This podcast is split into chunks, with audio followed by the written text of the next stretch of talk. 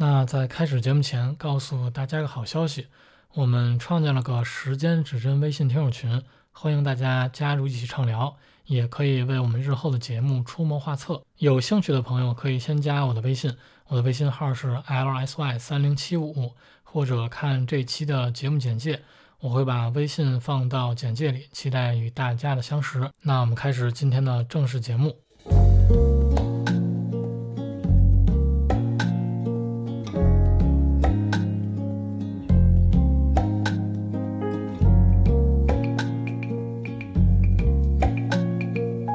Hello，大家好，欢迎收听本期的时间指针，我是南玄武。Hello，好久不见，我是清轩。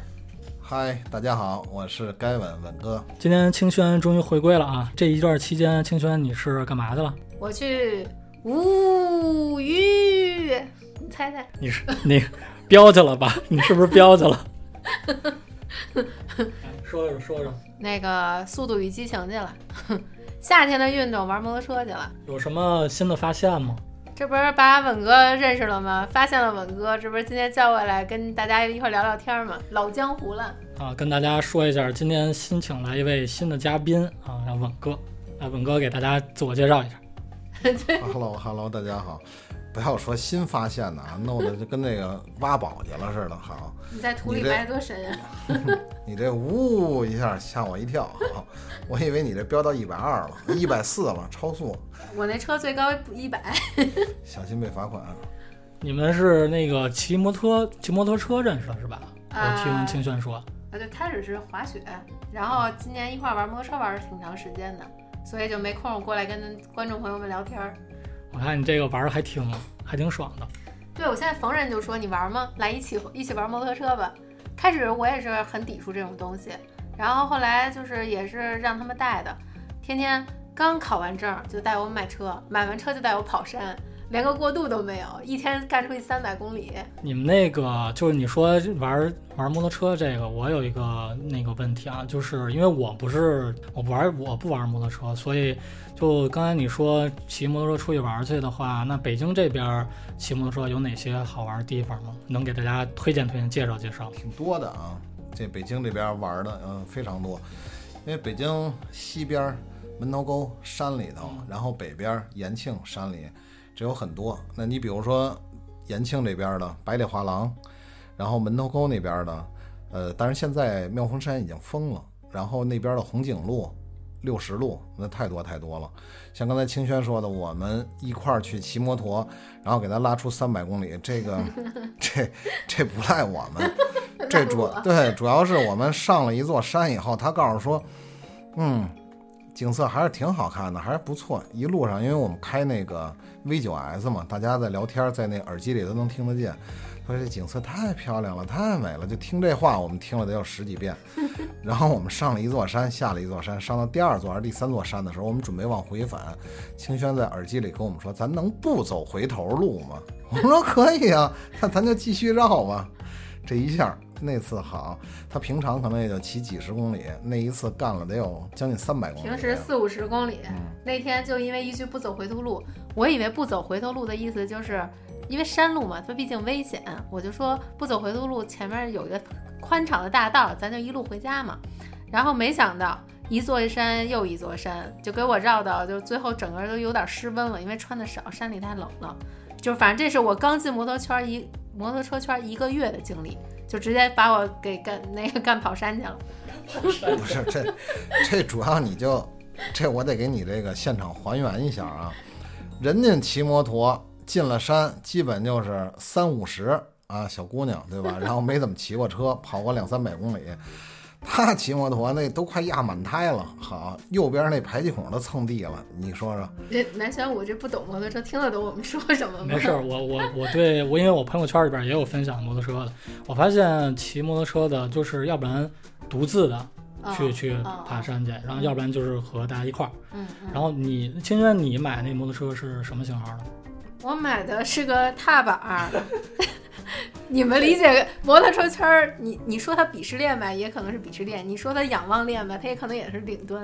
因为大佬有一句话叫“但凡你看一个骑踏板的摩托车的车手戴着全盔，这可能就是大佬退隐江湖了。”因为他要买菜送孩子了。就是后来我是看大佬都一步到位了，最终选择了那肯定就是最好的呀，所以我也一步到位，直接上就上踏板了。这个，这个说实话，这还得请专业人士介绍一下，这嗯是不是就是说这个踏板是新手的这起点？这得稳过来，我这没资格介绍。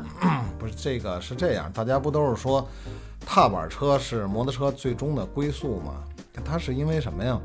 比如说你是新手，或者说是刚拿下本儿来的，那可能如果边上的朋友没有玩车的，或者玩车的少，那可能你会选择一辆比较安全一点的车。那我们现在能看到的，或者说是他们能看到的，也就是踏板了。那像清轩这种呢，是对这个挂档车有阴影，所以我们就尽量给他推荐踏板车了。所以他第一辆车是踏板车。呃，反正说到踏板车，我就能给想起一个清轩那小插曲。我们怎么又是我呢？我这么多，我有这么多插曲。对，我觉得这个其实说实话，它是当时你体验过一回，在后续不会因为这个出大事故。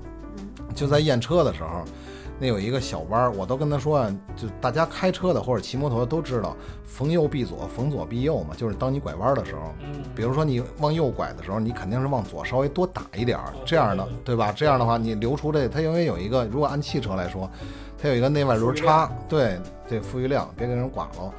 那清轩大师他这属于好啊，直接见着那杆子就特别喜欢，直接就挂杆子上了验车。你可不知道当时那情景，听见啊一声，那咚一声，好像四五个人冲着他就去了。他是特别牛，就那那次。但是话又说回来啊，如果说你是一个新手啊，那么你第一辆车又选择的是踏板车，那一定不要紧张，因为当你紧张的时候，包括说当你觉得这个前面有危险的时候，你把右手攥紧了，那是非常非常危险的，因为踏板车它没有挡，它给油它就跑，所以就跟清轩大师一样，他直接就撞在柱子上了。其实他那一次的这个遭遇，说实话，对他来说还是一个挺好的一个教训的。刚买的新车，对我就撞柱子上了。对，因为如果说当时没有柱子，他就直接拧着车，对，就冲出去了，然后人就搓出去了，就太危险了。就我估计那会儿就是脸着地了，他可能他搓的就不是摩托车了，搓的可能就是人了。然后那天他们还嘲笑我一个点，他说我摔车了，但我还笑。后来我琢磨琢磨，我为什么要笑？因为之前有人告诉我，如果你买摩托车，你要摔车，第一时间下来记得拍照，说这个是值得发朋友圈的。哎，我我我我这边朋友圈有一个，确实他摔了之后确实发发发朋友圈了，我也不知道是为什么，这是什么心态？其实我也不太知道，就为什么一定这摔车就要拍个朋友圈是是？给自己一个教训吗？让别人开心一下。反正我觉得啊，可能就是新买一物件，然后没毁过，扔地下了就挺开心的。说白了，这个刚才咱们说了踏板车，然后还有一些挂档车，比如说你是一个新手，你选择了一个挂档车，那我个人建议啊，就是因为玩车也玩了有十几年了，呃，大大小小排量的车也都是换了有五六辆、六七辆了都。其实，如果你要是新手选择一个挂档车的话，那我建议啊，个人建议是二五零级别以下的，因为排量太高的话，它的重量相对也会沉，而且对这个车的这个操控性，然后也会需要更有专业性，或者说是你玩的时间更长、经验更多的这个人，对要求比较高，你才能控好。那如果你是一个新手的话，我建议二五零以下级别还是比较好的。其实市场上这种车还是很多的，你比如说这个马路上那种神车，铃木的 Suzuki 的 GS 叉，就 GSX 二五零，这车很多的，性价比相对也比较高。而且现在摩托的这个降价了，对，也降价了，太卷了。咱们待会儿就会提到这个摩托的这个管控政策啊。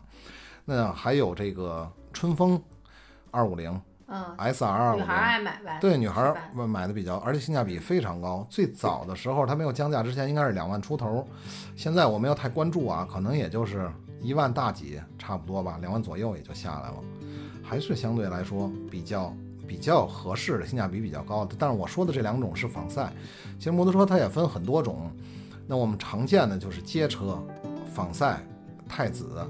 或者说是越野，可能越野在城市里跑的比较少，基本就是仿赛跟那个街车相对更多一点啊，还少说了一个这个 ADV 这种巡航车，你比如像警察骑的那个国宾六五零，这个就属于街呃这个这个 ADV 类型的，它是巡航，比如你出去玩儿骑这种车还是比较舒服的。啊、我见过你的一辆，也就是 ADV 了，对吧？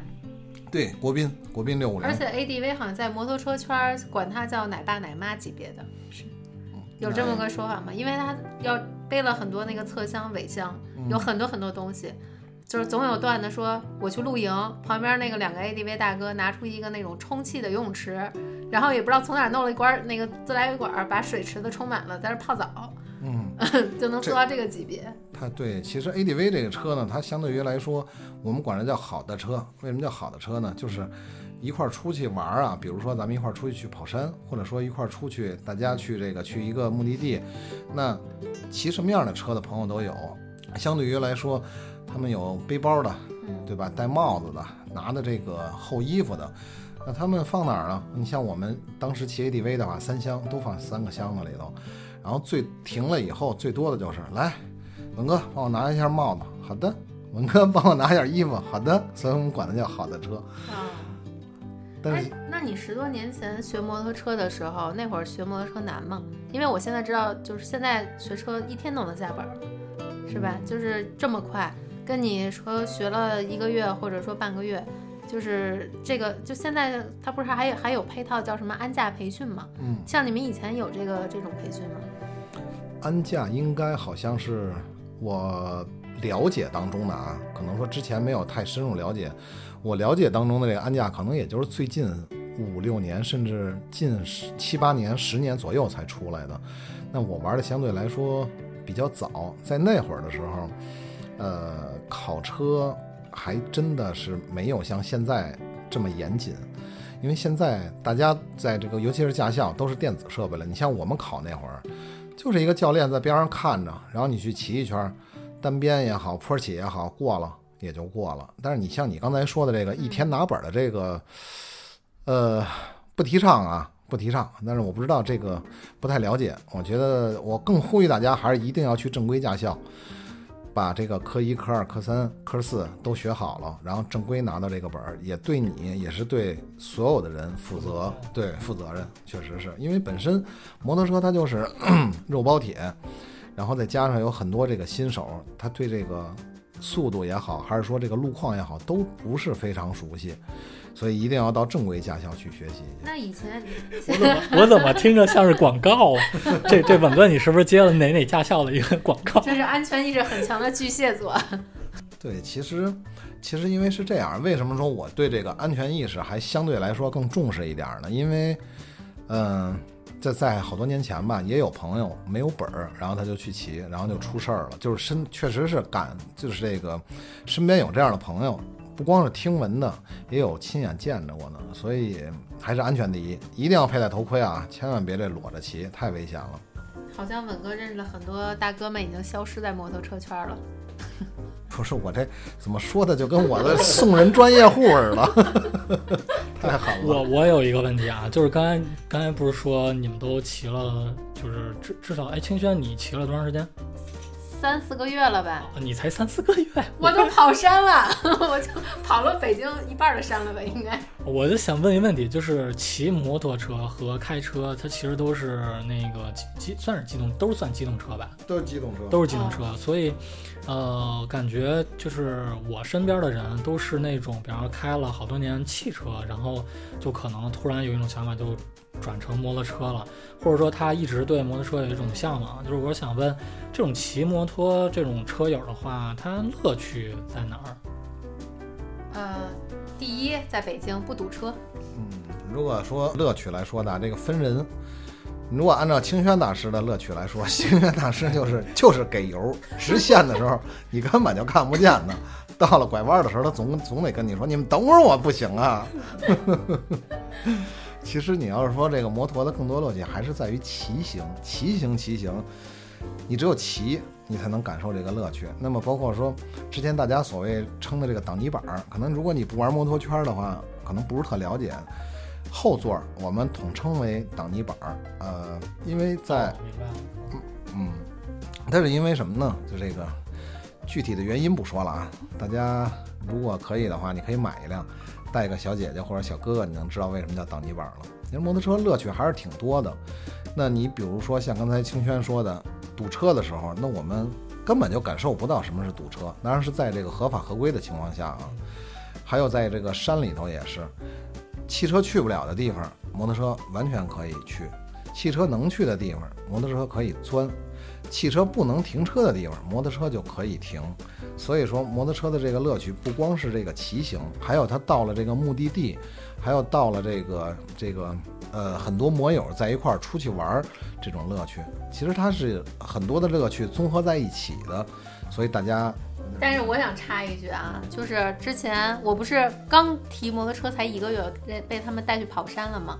那会儿也是一个契机。那会儿你想，我那个门头沟那边有房子，然后大家北京人都知道，那个七月底那场大暴雨，北京很严重，我就想回去门头沟山里看看，就是到底毁成什么样了。然后呢，这个这帮摩友嘛就说，怎么感觉听着跟幸灾乐祸似的？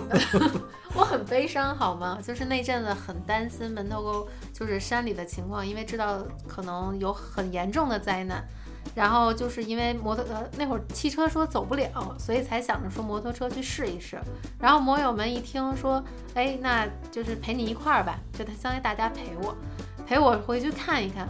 看的过程中呢，就是你知道我一个小踏板儿，我骑出了 KTV 的感觉，就是不是，等会儿不是什么 K- KTV K- KTV，你是昨晚刚下班吗？这劲儿还没缓过来呢。KTV，我我听着以为是专有名词，然后 它有一个车，几几百场呢，那车叫什么着？就是 ADV，就是专门跑越野的那个，就是烂路的那个。对对，那个摩旅的 ATV 嘛。你说越野呀？啊，越野就叫越野吗？不是有英文我不知道叫叫什么 DV？我给你查一下俄语怎么念。真想不起来了，等会儿啊。KTM，啊 KTM 是一个车型，对，嗯就是，KTM 它就跟那个提出了 KTM 的感觉。就我想跟你形容的是什么呀？就是就刚才稳哥说的一个别人去不了的路，摩托车也能去。就呃，虽然汽车它也能去，但是它那道儿很小，就有的道儿又窄，尤其像那个门头沟那边有一条什么路，就是从官厅水库到呃那个叫幽州大峡谷，是不是？官厅已经不是门头沟了，就到那哪儿了，到河北了都。是关是幽幽州大峡谷。对，它那是那叫那叫壁挂，对，壁挂公路嗯就是在摩友圈比较有名的一条公路，北京的摩友圈应该都知道。那条路就特别特别窄，就是那个车想错个车特别难。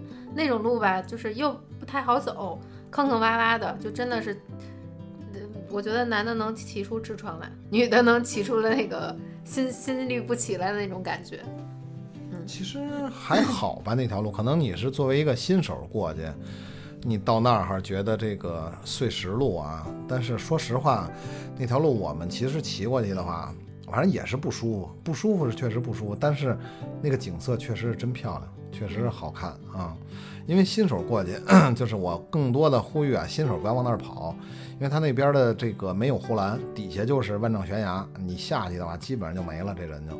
所以，但是你要是说跟着老手一块儿，我建议你们大家可以先开车走一圈儿，然后再根据自己的这个水平，再去看能不能去走这个壁挂。但是确实是非常有意思这条路。那我是觉得，就是刚才那个本哥不是说，刚才那条路其实还是对于新手还是挺危险的嘛？那你们也都是从新手过来的吧？肯定的，就是刚开始肯定清轩，清轩，我是拔苗助长，清轩还没那刚提车就撞了一次，然后 这这就不用强调了。所以你们的从新手过这么多年，就稳哥这么多年，然后你亲身经验过，不是体验过，或者说不是不什么亲身体验，就是你见过嗯，这种摩托车这种事故，或者说你自己有没有像清轩这种，就是嗯产生然后意外的这种事故有吗？是这样啊，那个清轩大师还是作为一个正面的这个典型的例子，我们觉得可以放大一下。就是其实说实话，他还是比较有天赋的，因为你要是赶上没有天赋的人，可能那天撞完了就会很懊恼，他撞完了以后还很开心。说的跟缺心眼似的。没有没有没有，这言归正传啊，就是，呃，在最早的时候吧，零几年我就开始玩摩托，在那会儿的时候就亲眼见着一个我们的一个好朋友，呃，他其实也是没有撞，但是速度还是很快的。嗯，因为涉及到一些速度啊，包括一些公路，我就不再细说了。他也是在这个高速公路上搓出去了，人车分离，差点撞大卡车上，那是我亲眼所见，整个那个摩托车都打出火花来了。然后在零几年那会儿，骑行服还很少，都是从日本进口的，包括他带着那个纯原装，对，纯原装进口的 Array 的那个盔，Array 的那个盔整个就是全都搓的，反正我是觉得那个漆搓都看不出来了，然后骑行服都打出火花来了，这是我亲眼所见的，就太危险了。说实话，他能活着，当时算是已经真的是老天爷开眼，很命大了，只是肋骨骨折。嗯，反正现在你要说起来的话，历历在目，嗯，还是挺危险的。但是清轩大师，哎，又又绕回清轩大师了。就是其实我在进入摩托车圈之前，我也看了很多劝退视频，就各种平台你都能看到很多就是五花八门的这种呃灾难现场，也很血腥，就打码的不打码的都有。然后看完了以后，当时就在想，如果看完了还可以接受去骑，那我就去呃考个证买个车。然后当时就是，但是真的上路以后啊，然后有一次跑山，就正好看到前面就是一个现场，但是已经是发生完了的，很多人围在那儿，然后有警车、救护车，一堆人围着。然后当时那个感觉就是，嗯，假设是自己认识的人，其实是觉得很不知道，就不知道该怎么办的。这是这是打码的还是不打码的？这个什么不打码，码打码打哪儿了？不付钱的，就是这这反正是当时就想，如果是一块玩的发生这种事儿，其实当下肯定不会说像嗯那个那么理智吧那种状态，可能会退圈儿。我当时就想，如果是我身边人突然发生这种事儿，我可能就直接退圈儿了，害怕。以后还是中午骑比较好，为什么？因为早晚会出事儿。这种是不是还是得依靠自己强大心理素质？比方说，真的见过其他人出过事儿，或者是自己亲身经历过这么一次，我觉得够呛吧。嗯，我骑的比较多啊，嗯，所以相对来说有一点点发言权。还是在疫情期间的时候，我们当时跑的那个呃延庆那边的那条路，具体那条路我就不说了，也是非常危险。我们当时去了十几个人，然后我还不是头车，我第二呃第二辆吧，第三辆，嗯，我就言简意赅吧。当时有是也是有一辆龙六，呃，超过了我们所有的人。我在耳机里听，就说这辆车跑得太快了，逆向超车，然后到了弯道也不减速。我当时也没当回事儿，然后超了我们以后，就是我眼见着他超过去了。然后后来我们在前面，因为人多嘛，大家也要相互相互照顾一下，有抽烟的，有喝水的。然后我们就稍微休息了一下，休息了有差不多十分钟，我们就继续走。应该是超过那哥们儿了，那哥们儿可能也是上个厕所或者抽根烟。然后当他第二次超过我们的时候，这是我跟头车我们眼见着，在弯道他逆向超车，而且速度非常快。当过那个弯道的时候，是一个左拐弯，他已经压不下来了。我亲眼所见，他直接撞墙，然后顺着那个墙一直往前走，前面有那个指路那个杆儿，然后我亲眼所见，他的右腿直接插到那个杆儿里头，直接掰折了。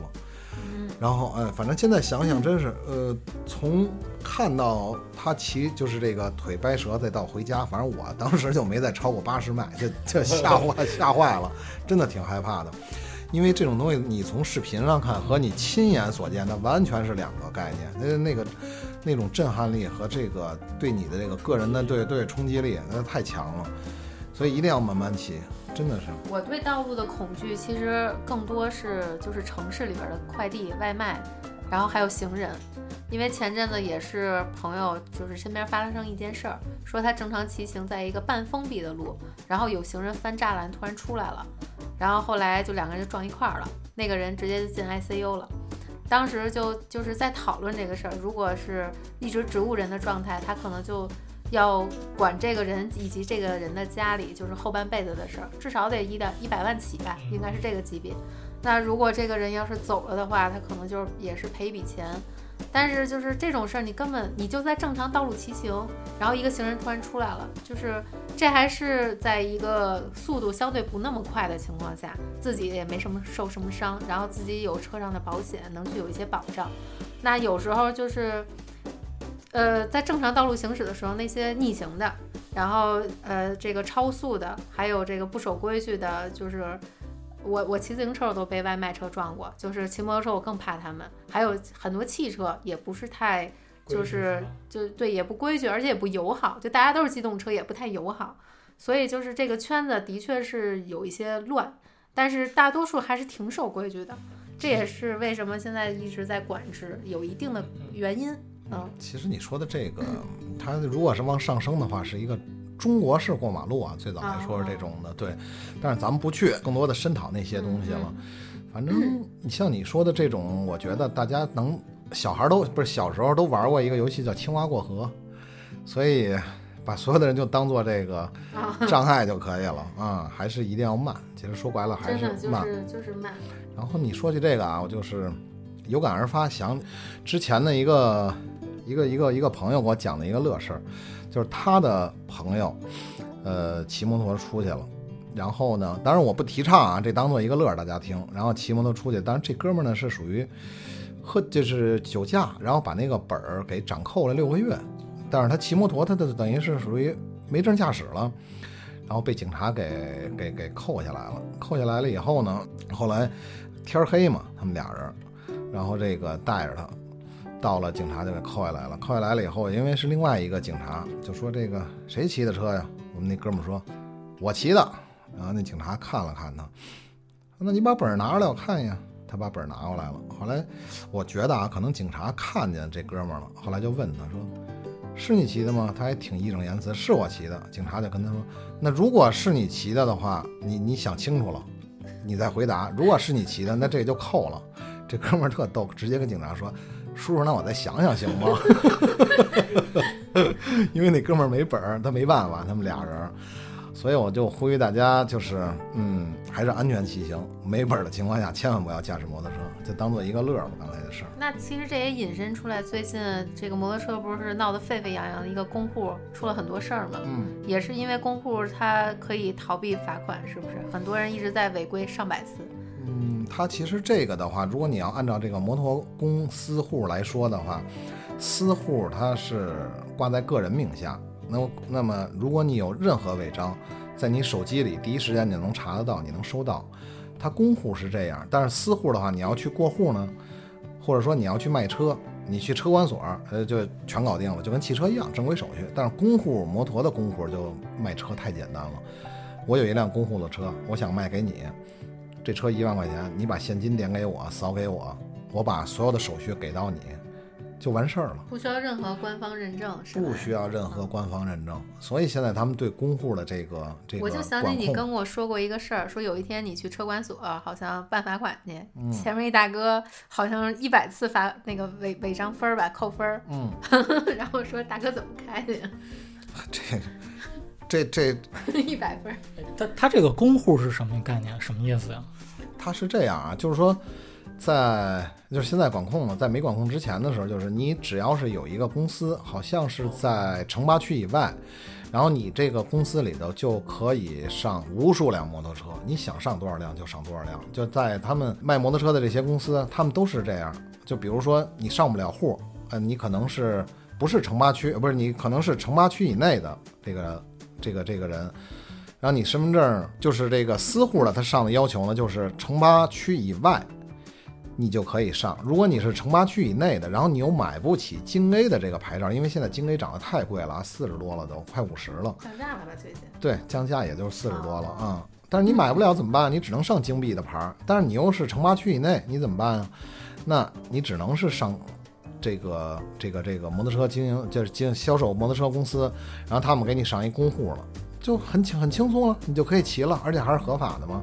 但是现在就是好多人啊，就是很缺德，他违章以后他也不去销，然后他就直接一卖车了事儿了。所以要不现在国家要管控这个吗？那从你们这个来看的话，其实国家管控是对这个还是有利的，利弊咱们不说啊，这个这他吵得最沸沸扬扬的就是利弊，我们只是说这一刀切让人挺哦挺讨厌的。嗯，对，我觉得是这样，就是你应该最起码你给有一个缓冲期，嗯你别说你摩托车了这么方便，就你现在电电三四轮儿，你不是还给了半年多的这个缓冲期因为在？国外，他们的处罚方式是加大扣分力度，就是这样，你会减少很多这种违法行为。但是现在就有点一刀切，嗯就也是前阵子就是闹得沸沸扬扬的嘛。本来大家都是机动车，骑行环境就很紧张，然后现在搞的就是，呃，摄像头也增加了，然后还分单双号，你知道吗？这听过这个政策吗？就是前阵子前两天不是北京雾霾特严重吗？哦哦，我知道那个，但是说啊、说是那个，如果是红色预警的话，对那么就是需要呃周一三五是单号，对然后二四六连摩托车都要分单双号了，就是自由在一步一步的这种收缩，管制也会越来越严。就怎么说呢？因为一些嗯不太守规矩的人，然后让更多守规矩的人去遭受了就是不该有的待遇吧。嗯，他是这样，就是可能我玩的比较多啊，我 我了解的是，更多的是一些新手，因为摩托车说实话，它的价格还是它购买的这个途径，嗯，都是很便捷的。你要说从价不是不是，你要说这个摩托车从价格上来说，它还是很便宜的。你要说从购买的这个途径来说，还是很便捷的。按照这个摩托车，这就是很轻松的一辆摩托车，不是不是，别说很轻松，应该就是说是这个很普遍的一辆摩托车。比如像刚才我提到的这个二五零，可能就两三万块钱就能提一辆。那好多新手他就不当回事儿，他只要是拿着那车，他就往死了拧，就往爆表了拧，一开出去一百多。那这样的话，就出现的出事儿的这个几率就非常非常大。那么包括说，在今年还有去年，基本上是为什么当时把那个妙峰山给封了呀？就在封的那一年当中，基本上哪年封的呀？呃前年好像是。我都没感受过妙峰山的风景，哎，你可以可以，你可以走去。然后是为什么呀？我们在圈儿里头啊，我们知道一周送走一个，一周送走一个，谁受得了啊？国家也受不了，那人也受不了超速了。了还是说怎么着呢？啊，他们都有，就比如说那个在弯道超车的、逆行的，没有超车条件他就去去超的，然后看见大车较劲的、跟汽车较劲的、跟行人较劲的，哎呀，这个任何情况都有。还有这个驾驶习惯不好的，或者说是没有什么经验的，看到这个弯路了，他不刹车，他想压弯过去，直接山底下去了。呃，像唐王路跟妙峰山是连着的呗？对呀、那都是因为这个原因吗？就是死亡率太高了。呃不，还有一个原因就是唐王路啊，这个一些住宅住家的那些老百姓也都反映，二十四小时这个摩托车就在那边跑，包括夜里头也是，人家根本就没法睡觉，没法休息。包括还有一些非法改装的，就极度讨厌。如果我们说我们这个属于安全和正常骑行的这些人群里来说，因为那个排气管改装了以后，它的噪音太大了，特别的扰民。你要是进小区里头，我不夸张的说，从小区口进，你一直走到小区最里面，刚一进门你就能听见他们那个改装的那个排气管的声儿，非常讨厌。我我我也特别讨厌这种的，就是还有那种汽车直接把消音管给取消了，直接轰哦轰街的那种，就反正特别特别对但是特别烦躁其实你。们说到这个，我突然想起一个事儿，我那个稳哥应该知道，之前大屯路，然后不是没禁摩吗？后来不是禁摩了吗？嗯有一个地下隧道，对，但是那会儿是什么呀？因为有两辆豪车，好像是两辆兰博基尼吧，一个还是兰博，一个那个法玛莎拉利，啊，法拉利在在飙车，然后出了重大车祸。但是呢，那条路自此以后就禁了摩啊，他不是说限速，他禁摩。所以说，你说，比如说像你刚才说的扰民这个事儿，他是不是扰了不该扰的人？不是这个你提这 你这个你你提这禁摩啊，清轩，你应该讲讲上次咱们有一个朋友困在隧道里头，然后咱怎么拯救他呢？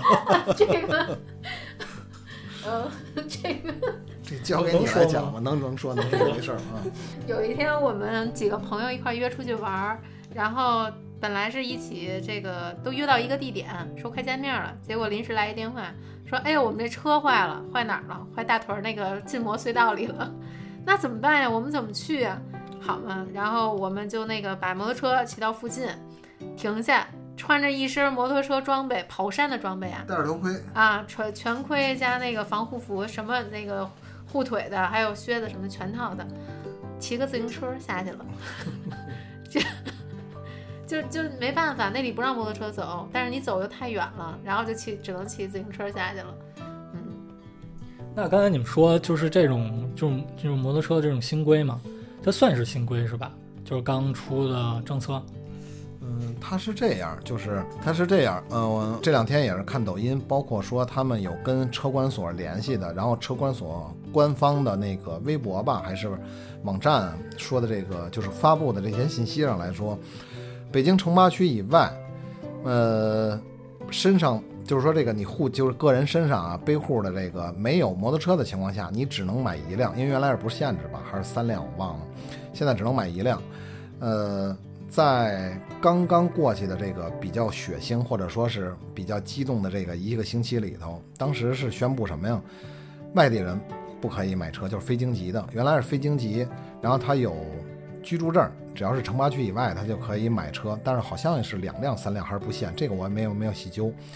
所以当时刚过去的这个一周，给大家的这个还是还是这个比较比较对打击比较大，还是比较吓人的。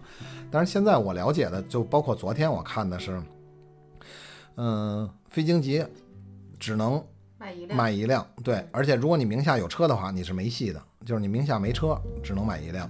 京籍的也可以买一辆，但是现在是暂时这么开放，因为不知道哪天他就把这个非京好像是籍人员说前阵。子车商还有这个很多是不是外地的这种快送快递的、送外卖，就民生的这些行业，可能是去去申诉了吧？好像是统一去官方申诉了。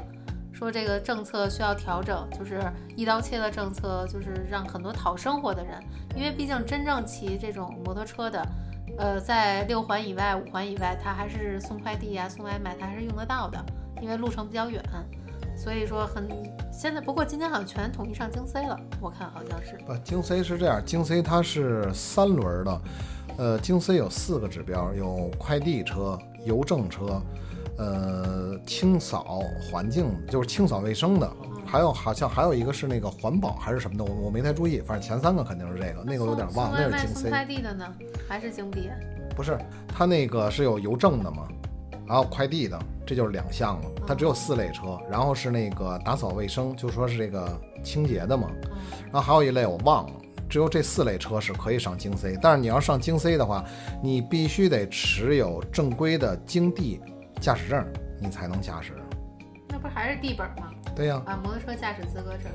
呃，三轮，摩托车是一哦本。哦哦，对对，我学的说那那那你们的意思是说，他现在送外卖的，其实他必须也得有那个然后低的本儿是吗？没错，对没错。哦那其实那那现在的原来呢？原来是不是可以不用有？对，原来你看他们基本上就是这个这个，不说是不光落在快递或者说是送餐啊，大家可以看到瞎串好逆行，像刚才清轩说的，摩托车，对嗯对，逆行的、闯红灯的什么都有。但是现在的话，直接就我觉得国家规定这个真的特别好减少交通事故。的嘛，我身边也有失业跑外卖去了。我说那个就就是他就说挂一下就行，他们外卖外卖圈也很卷，也有三方外包公司，就外卖再外包。然后这样的话，就是他只要挂个名字，他就能接外卖的单子，嗯，所以就是他有辆摩托车就能接单子，跑两天是两天，按天结你说那个摩托车，他是什么摩托车都行是吗？啊。哦哦，就是就是自己底下有一辆摩托车，他之前就可以这么接，但是现在不知道了，有电动车也能接，嗯。哎，你挣了多少钱啊？我没去啊，我这路痴，我做我这还不天天被投诉，赔了钱还不赚了钱呢。不是你，你就当是熟悉路了，而且就还挣钱呢，多好、啊！那我肯定就在那把外卖打开自己吃了，哎也 也行，我觉得你你居然干这么缺德的事儿吗？这叫这叫识时务者为俊杰，我觉得下一期可以作为做一期做一期清轩与外卖的故事。这就是要面包还是要爱情？我要面包，不能累着自己，我还得吃饱了。行吧，好吧，这这一期摩托车的话题我们就先到这儿了。然后感非常感谢清轩的回归，然后感谢本本哥的一个专业性的建议吧。好，那这期就到这儿，各位再见，拜拜。拜拜拜拜。